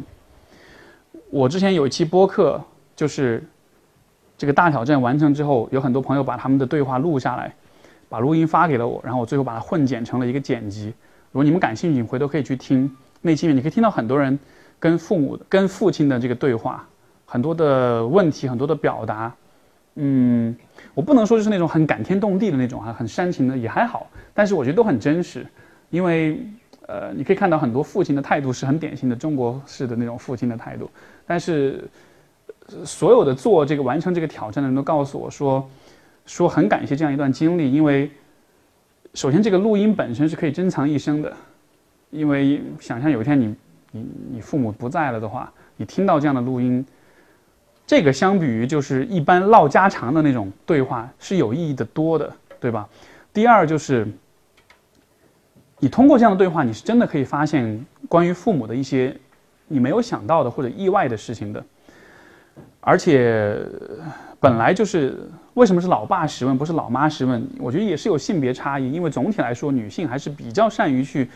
呃，表达自己的情感跟想法，但是男性，中国的传统的这种父亲角色都是那种严父，对吧？都不表达，不不表露自己的心声的。所以其实很多人跟父亲之间的这种疏远，也是因为就是这样一种呃一种一种性别的这样一种角色所决定的。所以去问他这些问题之后，很多都会告诉我说，我才发现我爸是有很柔情的一面的，或者是有很爱我、很在乎我的一面的，或者说他们。甚至有的人会发现，其其实我发现我爸还蛮脆弱，还蛮敏感的。他不是我之前想的那个很冷血、很冷冷峻的那个样子的。所以说，这是一个特别值得去尝试的事情。然后，我这里可以跟大家分享一下，因为之前我跟我父亲做对话的时候，我也有做全程的录像，然后我也把它放在网上了。我跟大家分享一段吧，我跟我爸之间的对话。有意识的多努力去去去去了解你，去听你的故事啊，各种各样的，我觉得还是比较，嗯，你说我有不了解你的部分吗？我们问的是你了解我吗？这个问题。也许也有，我不确定吧。就嗯嗯，因为我这个其实也是我我是很鼓励，就是其实听众都去做的事情，就是了解自己的父母。因为我基本上过去的十年吧，应该说，就是你上大学，我是从十三年前上的大学，十三十四年前，所以过去这么十几年，其实每一次春节回家啊，或者每一次比如说跟你出去旅行啊什么的，就我都会比较珍惜那种能够能够听你讲点你的事情啊这样子。的，就这个是我一直坚持在做的一件事情，我觉得这个还是对我们关系还是挺有帮助的，所以，嗯。啊，我个人觉得就是对了解和不了解，呃。一个大致的就可以了，啊，就是一定是要达到啊，我非常了解，非常这个，我就觉得，呃，没有什么太多的意义吧。可能是，可能是跟，比如说跟，比如说父子关系，就是比如说你的跟我有关的部分，你了，呃，我了解是啊，我，我觉得我不了解的部分是，比如说我在比较小的时候，那个时候你做父亲是怎么？心态，比如因为你后来我长大了以后，高中、大学这个时候你比较多参与，对吧？但是说在那之前，包括就比如说我从来没有问过你这个，就是你，我刚，比如说我生下来我还是个小孩，是个婴儿的时候，那那个时候你的状态或者你的那种心态是怎么样？我其实不太，就不太能想象当时你是怎么样一种 一种状态，你懂我意思？其实这个不了解的部分，我们这这儿也在这儿说吗？啊，随便你啊，你愿意。真的，其实我自己是有歉意的，在你的童年期间，那么我自己的对你的啊教育呀、培养啊，很多方面是做的不好，甚至做的不够的。为什么呢？其实我已经不止一次的对你讲，父亲也在成长。它有一个过程，当你在呃出生的时候，三十来岁，那么正好是在人生的拼搏的一个关键时刻。人的精力是有限度的，他可能很多时间他的精力在注重于他自己职业上的呃方面呢，嗯他可能对教育、对子女的问题就弱化了或来不及做，而这个时间其实很多呃孩子很需要的，有缺失。那么我知道，而且自己刚做父亲吧，也没有更好的心理准备嗯啊，所以就很多方面对你比较武断呐、比较粗糙啊，或者啊很多方面很不到位，这个确实是有。但是我觉得一个家长他也是随着孩子的成长，自己要成长的，你要意识到这么一点，呃，不能觉得啊，我只能这样子啊。所以因为有这个歉意，后来我使劲儿拼命的在教育上。哎不，这个这个我们提 OK，好。这个这个视频完整版可以在 B 站上都可以搜到啊，就去搜就好了。或者之后回头大家如果感兴趣，包括 PPT 什么都可以分享给大家，都没有问题的。你可以去看看我跟他对话。当然，我爸呢，因为他自己也是在学校里面讲课哈、然后这个说话也是个人精啊，说话很套路的。很多时候他很多时候他没有正面回答我问题，有点有有一点点假哈、所以大家可能刚才也感觉出来了，对吧？就他更多是在借这个机会在发表他的一些教育理念的东西。我一边听我就翻白眼，我觉得啊，你以为你很懂吗？你当年都做了什么，对吧？好，这个就这个这个吐槽就就是这样。所以嗯，就但还是很有意思。就这个我今年我回去做这么一件事情。录了这么一个视频，然后还是有一些对他不同的一些理解，而且我觉得就是他愿意去做和我一起做这件事情本身，我觉得就很能够让我感受到对他的这种，就感受到他的这种诚意了。所以你看，其实当我去做这件事情的时候，就是在把我和他之间的混乱更多的转化成秩序。我们通过对话，通过交流，知道彼此的想法是怎么样子的。我们通过去去触摸、去回顾、去看见那些曾经不敢谈的东西，我们通过这样一种方式去，嗯，让我们的关系变得更加的有秩序，变得更加的已知，对吧？这样的一个过程，你说会让我们就相亲相爱到一个特别黏糊的一个状态上吗？不可能，因为关系就是这个样子的，对吧？我这个访谈后面有个部分我也有讲，就是其实我心中有一个部分是永远都会恨你的，但是只是现在我觉得这个恨的部分它的存在感越来越弱了。而通过我们的对话，我会发现我们的关系除了恨以外，其实还是有很多不同的维度的。有有，比如说他对我的歉意也好，有比如说呃呃呃他为我的付出也好，有我对他的爱和在乎也好，有我对他的付出表达的那种尊重和那种呃呃那种认可也好，就是关系最终它呃，当我们说去改善原生家庭的关系的时候，我们不是要把关系。转化成一个像童话一般很完美的一个关系，像别人家的关系那种感觉。如果你的家庭关系不完美的话，这种不完美就是事实。不要试图去，啊、嗯，就不要想着说，如果他没法完美，我这一辈子都会不开心。不是这样子的，你本来就没法让他完美。你可以做的是让这个关系变得更、更细化、更多元、更多层次。这样子的话，你就不用永远都只停留在。一种情绪当中，所以这是啊、老爸十问，非常鼓励大家去做的一件事情。OK，然后 第三个步骤是追求意义，这其实就跟我刚才所讲的，就是是紧密相连的，就是嗯，原生家庭的问题，我们在从就是我们专业上来说，我们会把它。很多的原生家庭问题都会理解为是发展性问题。什么叫发展性问题呢？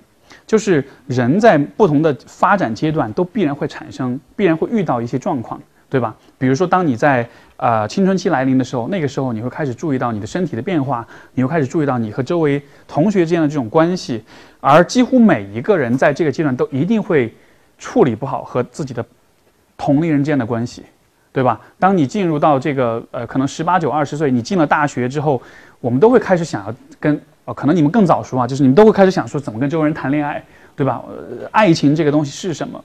我们在一开始思考这些问题的时候，都会有障碍，都会有这个处理不好的地方。就是人在每一个阶段，包括比如说你刚刚毕业的时候，你肯定是不会有很高的收入的，你肯定对自己是很没有自信的，对吧？所以为什么这个？很多很多大学时代恋情都是都是叫一毕业就分手，对吧？呃，我觉得多少是有点是是可以理解的，因为这个时候不管是男生还是女生，可能都是你这辈子最自卑的时候。你想看，你没有工作，没有收入，你刚刚走入社会，什么也不懂，对吧？相比较之下，你看着街上那些开宝马、奔驰的那些成功男士们，你的女朋友肯定会被他们抢走啊！他们肯定会觉得那些人是更感性，就是是是是更有魅力的呀。这个时候的你，包括女生也是这样子，对吧？就是我们在这个阶段肯定是会自卑的，但是这种自卑是一种疾病吗？不是啊，我们叫做发展性问题，就是在人生的特定阶段。你必然会遇到的这些状况，这些状况的出现不是因为你很糟糕、很挫或者怎么样，只是因为在这个阶段你刚好会遇到这样的挑战而已。所以原生家庭的问题，我也会把它理解为是发展性问题，就是我们从小孩子走到大人，从依赖到独立这个过程中，我们必然会面临我们和父母的关系需要重新去调整，需要去重塑，嗯，这样一个阶段。所以就像是生长痛一样，呃，所以说。跟原生家庭有关的很多的困扰，它的点就不在于家庭本身，而在于有太多的混乱。有有一些这种，就是像我在来访者当中所观察到一种态度，就是会觉得说我有过这样的家庭，啊，这些历史、这些现实是无法改变的，我会永远，他们就是我爸妈了，这辈子都是这样一个不可改变的事实了。我可能要等到他们死了之后，我自己才能够解脱。我听到这样的说法，我觉得，哎，还是怎么说呢？有很多人真的就是这样的，有很多人真的就是会等到自己爸妈死了之后，好像自己才能真的自由，对吧？可是我不想要你们有这样的一种人生，我想要你们有的人生是什么呢？就是家庭只是你生活的一个阶段，你跟父母的相处，你跟父母的那种很亲密的亲子关系的相处，只是一个阶段而已。而现在你们独立了，你们毕业了，然后你们有了自己的生活，包括你们自己的家庭，你的生活就进入一个新的阶段了。你不需要永远都困在跟父母的这个关系当中。所以说，当我们说到追求意义的时候，我们在说的是后原生家庭阶段的自我责任，就是你这辈子前面，比如说三分之一或者呃前面四分之一的人生，确实是和父母有很紧密的关系的，对吧？可是你后面还有四分之三、四分之三的人生是完全由你自己掌控的。如果当下的你很困扰于原生家庭的这个问题，你每天都在想，像我曾经我就是这样的。呃，我在我开始写个人成长史，然后开始意识到了说，哦，现在我是这样很傻逼的样子，是因为以前父母给我的很多的影响，然后我因此就有那么可能一两年的时间，我好恨我父母啊。然后好没法容忍他们，我觉得天哪，我无法原谅你们，你们为什么要这样子对我？你们为什么要给我留下这么多不可改变的这种创伤或者不可磨灭的这种影响？就很相当恨恨了很长一段时间的。但是到了后来，慢慢的就意识到说，那恨那然后又怎样呢？我恨，然后我就可以开心了吗？我恨，然后我就可以得到我想要的人生了吗？然后再往后，你就会发现，其实你想要做的事情和这一切根本没有关系，因为。你恨他们也好，你痛苦也好，你难过也好，那只是你对过去的一种反应。你刚好，你刚好，就说的难听点，你就是你就是狗屎运，运气不好，你遇到这样的糟糕父母，然后你今天不得不对他们有各种各样的反应。但是我的我的看法是，那就让这个部分存在就好了。但是同时不要忘了，你还是要对你自己的人生负责的，就是你不能把什么事情都怪罪在父母身上。这句话听上去有点像是。长辈们 在为自己辩解的说法，但是我我这里讲的不是想要去，呃，去打压你，或者说是去逃避责任哈，是我，我确实发自内心的觉得每一个人最终还是要为自己的生活负责的。你的家庭，你的父母可能是对你有影响，可能是会给你带来一些呃，培养你的一些坏习惯或者缺点怎么样的，但是，嗯，最终世界还是你的，不是你父母的，所以说。我觉得，当我们在说原生家庭问题的这种最终的，我觉得一种比较理想的状态或者目标的时候，我觉得我们和父母之间能够达到一种比较理想的，就是作为成年人、成年的子女和父母之间的那种理想的状态是什么呢？就是你可以让你的家庭成为一个大后方，一个稳安稳的大后方，可以支持、可以鼓励、可以帮助你，但它是个大后方。他不会告诉你你要往哪去，对吧？我们有了这样一个大后方，我们感到很安全了。这个时候，我们才有勇气去探索这个世界，去发现我们想要做些什么。这其实又回到依恋关系。大家知道依恋关系这个研究，最开始它就是做实验，就是一个小一个一个小婴儿，让他的妈妈从本来是妈妈陪着小婴儿，让妈妈从房间里出去了，然后出去之后，然后过一会儿再回来，然后看看那个小婴儿的反应。有些小婴儿就很不开心啊，你刚才把我抛弃在这里了，我现在要哭，要闹，或者我不要你抱我。有些婴儿妈妈回来之后就会非常开心的去，呃，和妈妈重新去拥抱这样子。然后这种比较安全性的婴儿，你就会发现他就会。当他在玩耍的时候，他就会以他的妈妈为一个一个一个一个 safety，就是 security base，就是一个一个一个呃叫做什么，就是一个一个安全港湾一样的一个存在。他会到处爬，爬一会儿之后回回头一看，哦，妈妈妈妈还在那儿，所以我是安全的。然后他会继续爬，到处爬，到处走，到处探索，尝试各种不同的玩具。玩了一会儿，回头看妈妈还在，然后他就继续去探索。所以其实成年的子女跟父母之间的关系，我觉得是很类似的。就是当你处理好了跟父母的关系，当你把关系中的混乱都转化成了秩序之后，这个部分就成了一个很安全的存在了。然后有了这样一个安全的存在之后，你就可以去成为你，你就可以去寻找你的方向、你的目标。所以说，像比如现在我自己的，我跟我父母之间的关系，呃，我跟他们其实平时不太联络。有些有些年有些年轻人，就有些朋友可能会啊，经常打电话啊，然后视频啊，很黏糊的，也 OK。我不是说那样不好，但只是说每个家庭有自己的嗯独特的地方。而我和我的父母之间找到了一种平衡，就是我们不会经常非常频繁的联系，有的时候甚至可能一两个月都，我跟他们也电话现在也打的不多，偶偶尔有时候微信会聊一下，会说一下，但是。现在我比较喜欢的方式，我个人喜欢的方式是见面的时候比较深的聊，比较集中的这种抓住机会这样集中的聊。但平时我们的交流比较有限，嗯，这就是最终我和我的父母通过尝试跟摸索找到了一种我们大家都舒服的方式，而这种方式的话，就是我让家庭在我生活中的存在感降低了一些。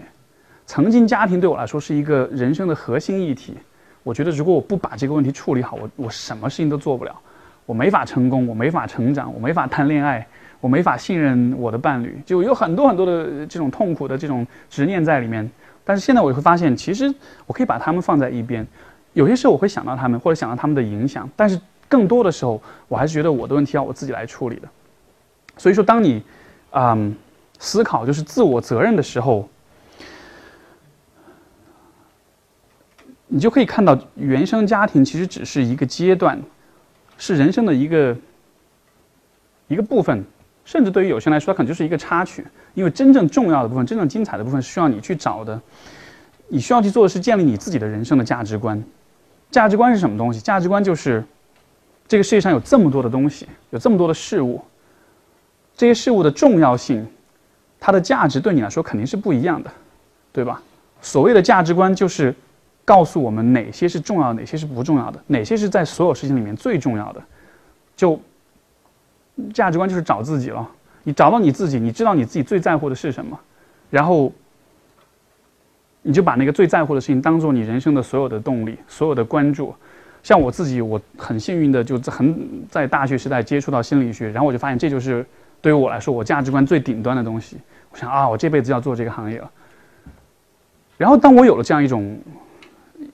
一种追求。当我的人生有了这样一种理想了之后，这种意义和这种理想，它可以推动你度过很多很痛苦的阶段。就是在很多时候，你其实很难过也好，很伤心也好，很绝望也好，但你只要有这么一个支撑，有这么样一个啊精神上的支柱存在的话，你都是可以度过去的。然后度过去这一切之后，你就会发现，其实都不重要。最终最重要的还是那些永远不变的东西，那就是你所你认为有意义、你认为宝贵的东西。所以说，当你以这样的方式走出了原生家庭的这种影响之后，最终你就可以去思考关于你自己的问题，就是你希望在这个世界上的什么领域去发挥那样一个转换和平衡混乱与秩序的角色。所以总结一下，这个世界存在三个象征层面存在三个基本的元素：混乱、秩序和人的意识。然后，理想的人生之道就是混乱跟秩序的平衡。我这里头说漏了一点，我们回到前面的一个地方，这是一个很重要的点，所以我想要不要错过它，就是人的意识是是是要去平衡和转换这个混乱与秩序的。所以说，还是回到我们老祖宗的智慧里面啊，在太极图当中。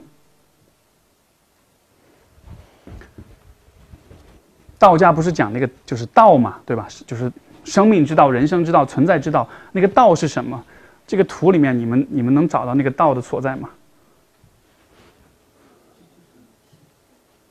在哪里？哪个部分？嗯哼，就这条线啊。这条线就是道，这条线就是人的意识应该在的地方。这个这条线就是人最有意义的，我们的存在有意义的部分。为什么这么说呢？因为最理想的，我认为最理想的存在的状态，就是很形象的说，就是你一只脚踩在混乱里面，你一只脚踩在秩序里面。你可以让你的生活中有一定程度的混乱，因为这样子生活才是有趣的，才是精彩的。但你同时也让你的生活中充满了各种秩序，这样你就是安全的，是安稳的。然后你就扮演这样一个平衡的角色，你不会让生活中有太多的混乱，因为那样的话你就会焦虑跟迷失。但你也不要有太多的秩序，因为那样子的话，你就会觉得无聊，觉得一觉得很抑郁，觉得对一切失去兴趣。所以保持这样一个平衡，始终走在这样一条线上面的时候，这就是最理想的状态。所以我刚才才会说到，为什么当我们在你被原生家庭问题所困扰的时候，就是太多的混乱了。所以你要做的无非就是把那一部分的混乱变成秩序。但是这个部分恢复了平衡之后，你就会发现。你其实还有更重要的工作要去做，就是在你自己的生活里面，你这个道要怎么走？你想要做些什么？所以这是关于太极图我想补充的部分。所以刚才我们的总结就会说到，世界上有混乱跟秩序，然后有意识的存在，我们要做就是去转换这两者。而关于嗯原生家庭。困扰就是在于太多的混乱了，我没有机会，没有时间，曾经也没有意识去直面那些混乱。混乱其实并不可怕，你只要去看见它，你去理解它就够了。你不需要什么复杂精妙的理论知识去帮助你去理解，你只要看见它，理解它就够了。所以，处理原生家庭问题的三个步骤：和自己对话，和父母对话，然后找到一些能够超越生活，找到一些。早已镌刻在你灵魂当中的那些，你一直都会在乎、一直都会喜欢、一直都想要追求的事情，把这个作为你人生的意义和目标所在，然后让这个部分支撑着你不断的前行，克服所有的混乱所带来的恐惧，也克服所有的秩序所带来的那种过度的束缚。最后送大家一句话：尼采他说，一个人知道为什么而活，就能忍受任何形式的生活。He who has a why to live for can bear any form of hell。这就是这是我很多年以来特别特别喜欢的一句话，就是在于像我前面所讲，人人生就是荒谬的、随机的，然后很多时候就是狗屎运的。我们就是会莫名其妙的遇到很多糟心的事情。可能现在你的生活觉得还 OK，但是突然有一天，也许你就会生病，或者你的某个亲人就会生病。或者是你就会经历某种特别糟糕，就真的都是有可能的。飞来横祸这个东西，大家都知道自力偏差，对吧？我们都会觉得坏事情发生在我身上的概率是低于普通人的，是低于大所有人的。但实际上，坏事发生在每个人身上的概率都是一样大的。你没法控制这一切，所以说，不管是现在也好，不管是现在的你。承受的痛苦也好，还是未来你遇到了某些很可怕的灾难或者是悲剧也好，我觉得我都会鼓励你记住这样一句话：，就是你会经历很多很多的痛苦，但是只要你有那么一个意义的追求，有一个你为什么活着，嗯，你做的所有的事情，它是因为就是说，人生是非常痛苦的，然后但是如果你做的所有的事情可以让你经受的这些痛苦都显得值得的话，这就是最好的生活了。